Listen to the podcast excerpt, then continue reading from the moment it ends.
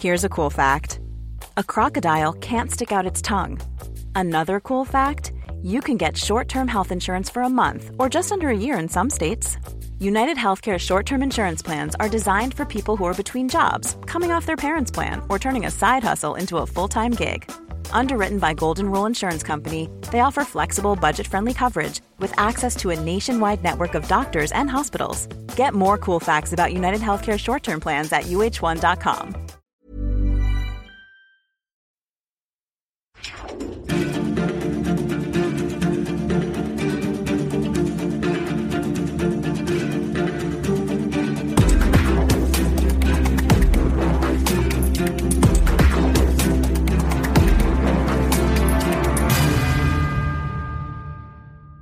Hallo und schön, dass du heute hier mit dabei bist in dieser Bonus-Episode des Déjà-vu-Geschichte Podcast.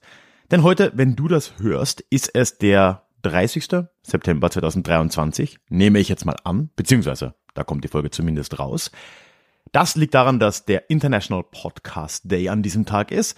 Tja, aber jetzt, wo ich das hier aufnehme für diese Bonusfolge, ist es eben nicht September 2023, sondern es ist September 2022. Genauer gesagt ist heute der 26. September 2022. Ziel des Ganzen ist einfach mal ein bisschen aufzuzeigen, wie dynamisch sich Geschichte eigentlich entwickelt und wie das, was ich heute als Nachrichten oder Politik wahrnehme, für dich in einem Jahr schon Geschichte ist, in irgendeiner Form. Und die Idee ist, dass ich jetzt einfach ein paar der großen Themen, die gerade die Medien dominieren, mit dir teile.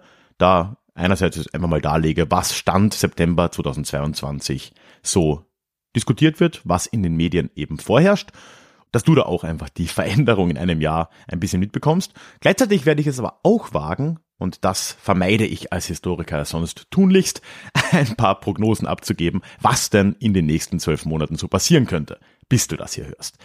Und ich würde sagen, mit dem aus dem Weg starten wir einfach mal rein mit dem wohl größten Thema dieses Jahres, nämlich dem Krieg in der Ukraine.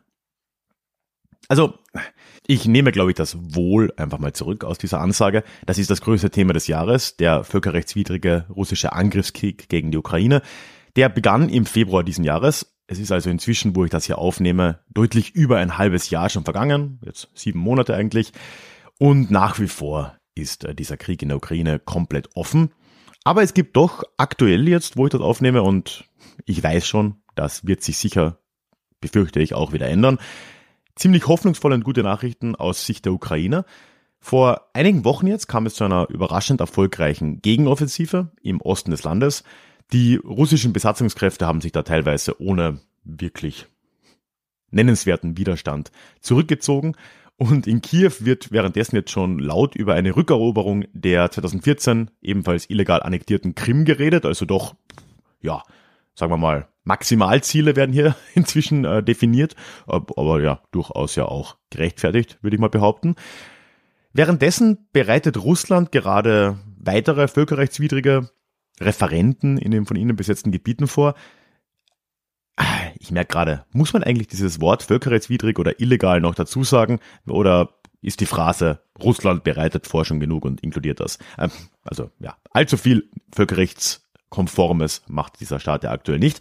Aber gut, ja, da war jetzt auf jeden Fall äh, das in Planung, beziehungsweise wird das wohl auch stattfinden. Haben sie auch auf der Krim schon gemacht, so diese Scheinreferenten, ne, was dann hoffentlich wieder von niemandem anerkannt wird, so wirklich. Ich gehe mal davon aus. Ja, und die zweite große Nachricht aus Russland war jetzt gerade letzte Woche, dass Putin eine Teilmobilmachung angeordnet hat, weil der Krieg oder wie es ja immer noch heißt, die Spezialoperation in der Ukraine wohl nicht so sonderlich gut läuft. Und gegen diese Teilmobilmachung von, ich glaube, 300.000 Menschen in Russland formt sich jetzt auch Widerstand auf den Straßen. Ja, wie das jetzt weitergeht, keine Ahnung. Was wird hier im nächsten Jahr wohl passieren, bis du das hörst? Also ich hoffe schon mal sehr, dass der Krieg im September 2023 einfach vorbei sein wird. Und zwar mit einem Sieg der Ukraine, muss man, glaube ich, nicht unbedingt dazu sagen. Es kann natürlich keiner absehen. Wahrscheinlich wird sich jetzt über den Winter und auch noch über den Frühling dieser Krieg weiterziehen, wenn nicht ein interner Widerstand in Russland so stark wird, dass Putin da an den Verhandlungstisch gezwungen wird. Ob das durch Demonstrationen wirklich passieren kann, wage ich zu bezweifeln, aber ja, die Oligarchenklasse könnte da ja doch auch langsam mal wegknicken, wer weiß. Meine gewagte These ist jetzt auf jeden Fall, wenn ich mich aus dem Fenster lehne, und das habe ich mir auch vorgenommen hier zu tun, dann sage ich bis September 2023, bis du das hier hörst, ist dieser Krieg zu Ende und wir haben endlich wieder Frieden in Europa, denn man wird ja wohl noch zumindest hoffen dürfen.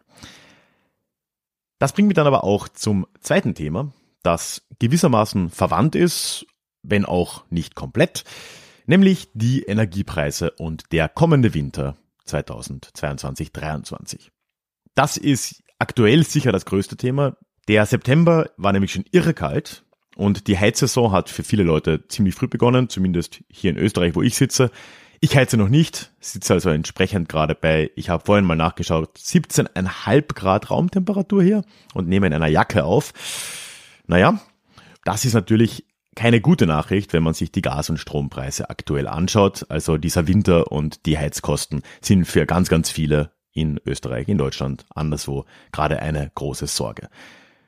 Überall werden jetzt aktuell auch politische Maßnahmen diskutiert oder sogar schon umgesetzt, wie dem teilweise entgegengeschritten wird. Also in Österreich steht zum Beispiel aktuell eine Strompreisbremse fest, schon seit Anfang September. Für Gas wird da gerade noch geredet. In Deutschland sieht es ganz ähnlich aus.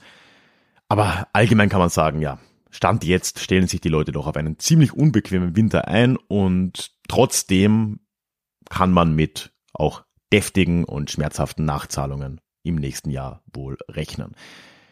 Ich hoffe, dass wir gemeinsam durch diesen Winter durchkommen, ohne einerseits vor Russland einzuknicken, siehe der letzte Punkt, ne? Und zweitens, ohne dass die antisolidarische Crowd, die es in unseren Ländern ja zur Genüge gibt, wie wir bei Corona aber nicht nur ja sehen durften, es schafft, unsere Gesellschaft von neuem zu zerreißen. Da wird es sicher einiges geben an Demonstrationen und an ja, zerstörerischem Potenzial, würde ich mal unterstellen. Aber wenn ich jetzt eine Prognose hier wieder wagen will, kann ich mir gut vorstellen, dass wir den Winter zwar ganz gut hinter uns bekommen haben, wenn du das hörst, auf irgendeine Art, aber du jetzt oder wir jetzt vor dem Winter 2023-24 eigentlich wieder vor den genau gleichen Fragen stehen, denn so einfach kommen wir aus der Nummer in Bezug auf regenerative Energie und Erneuerbare und so weiter einfach auch nicht raus. Ein drittes Thema, was ich mir noch hier notiert habe, was aber jetzt eher kurz wird, beziehungsweise die letzten beiden Themen werden eher kurz, ist Corona. Und ja, darüber wird jetzt kaum noch geredet und vielleicht wunderst du dich auch gerade so, ah ja, Corona. War das letztes Jahr wirklich noch ein Thema? Äh, ich weiß es nicht, es ist ein bisschen ein Thema, aber man muss schon sagen, in Anbetracht der anderen Nachrichten und Probleme wird da wirklich wenig drüber geredet. Jetzt, Ende September, wie gesagt, wird gerade die vierte Impfung durchgezogen für die vernünftigen Leute, die sich impfen lassen. Ne? Ich hole mir auch nächste Woche meinen Shot. Äh, da kann man jetzt auch schon den angepassten Impfstoff an Omikron B4 und 5 oder so. Ich habe da ehrlich gesagt den Überblick verloren. Sich holen, das werde ich tun. Ja, gut. Aber so richtig scheint das Thema eigentlich niemanden mehr zu interessieren. Man, die Leute, die sich ohnehin impfen lassen, gehen sich jetzt hoffentlich auch wieder impfen. Zumindest kommt das in meinem Umfeld so an. Mit Blick auf andere Ängste, wie zum Beispiel Energiepreise. Verstehe ich aber auch, dass die Leute da jetzt einfach wenig Energie übrig haben. Hahaha, pun not intended, sich mit Corona zu beschäftigen. Ich glaube aber doch, dass uns das im Winter schon nochmal gewissermaßen einholen wird oder zumindest kann. Mal sehen, es wird schon wieder irgendwelche Entwicklungen geben. Hoffentlich keine allzu schlimme neue Variante, aber doch, ne, die Krankheitsfälle werden deutlich nach oben gehen. Wir werden in diesem Winter, das ist meine Prognose, schon wieder über Corona reden müssen. Aber ich hoffe, wenn du das jetzt hörst, dass wir dann wirklich endgültig in dieser gepriesenen, geradezu endemischen Phase angekommen sind und uns jetzt endlich wieder mal anderen Themen widmen können. Und ja, wer weiß, vielleicht habe ich damit ja sogar mal recht.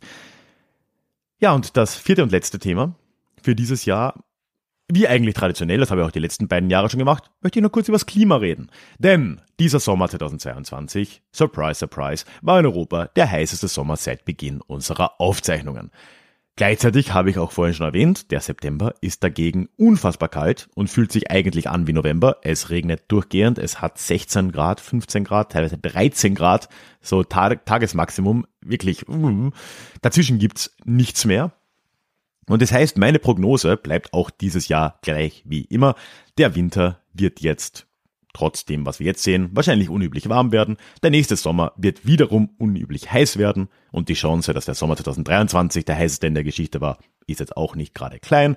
Und es wird auch weiterhin mehr Extremwetterereignisse geben. Und wie wir jetzt ja sehen, werden wir uns wohl in Zukunft weiterhin von Herbst und Frühling langsam verabschieden können, weil von wirklich spürbaren vier Jahreszeiten können wir eigentlich jetzt schon kaum noch reden. Und ich schätze, diese Prognosen, und das sage ich auch jedes Jahr, die werden sich in diesem Format auch nie mehr ändern. Damit bin ich am Schluss angekommen. Ich hoffe, du hast diese Bonus-Episode genossen. Ich finde es immer sehr lustig, mir das auch nochmal kurz anzuhören. Für dich, ne, also ich äh, editiere das nicht mehr. Jetzt im Jahr 2023, wenn du das hörst, das ist wirklich alles aus dem Vorjahr. Manchmal sitze ich dann davor und höre mir das nochmal durch und denke mir so, uh, uh, gewagte Aussagen, Ralf, der Vergangenheit. Aber umso mehr genieße ich es, weil es irgendwie einfach lustig ist und man kriegt schon ein Gefühl dafür, wie Gegenwart zu Geschichte wird. Und ich hoffe, dieses Gefühl kann ich auch dir da ein bisschen übermitteln auf diesem Weg. Danke, dass du mit dabei warst. Ich hoffe, wir hören uns sehr bald in unserem nächsten regulären Déjà-vu wieder. Bis dahin. Mach's gut. Möchtest du dich noch mehr mit Geschichte beschäftigen? Dann werde doch Teil der Community und hol dir deine persönliche Dosis Geschichte regelmäßig ins Postfach. Mit dem Déjà-vu Geschichte Newsletter. Dort erwarten dich abwechslungsreiche Geschichte-Häppchen, zweimal im Monat direkt in dein E-Mail-Postfach, Austausch mit mir, ich kann dich erreichen, du kannst mir direkt antworten und ich melde mich auch garantiert wieder zurück. Und als Dankeschön das exklusive Hörbuch Psoffene Geschichte, wie Alkohol die Geschichte prägte.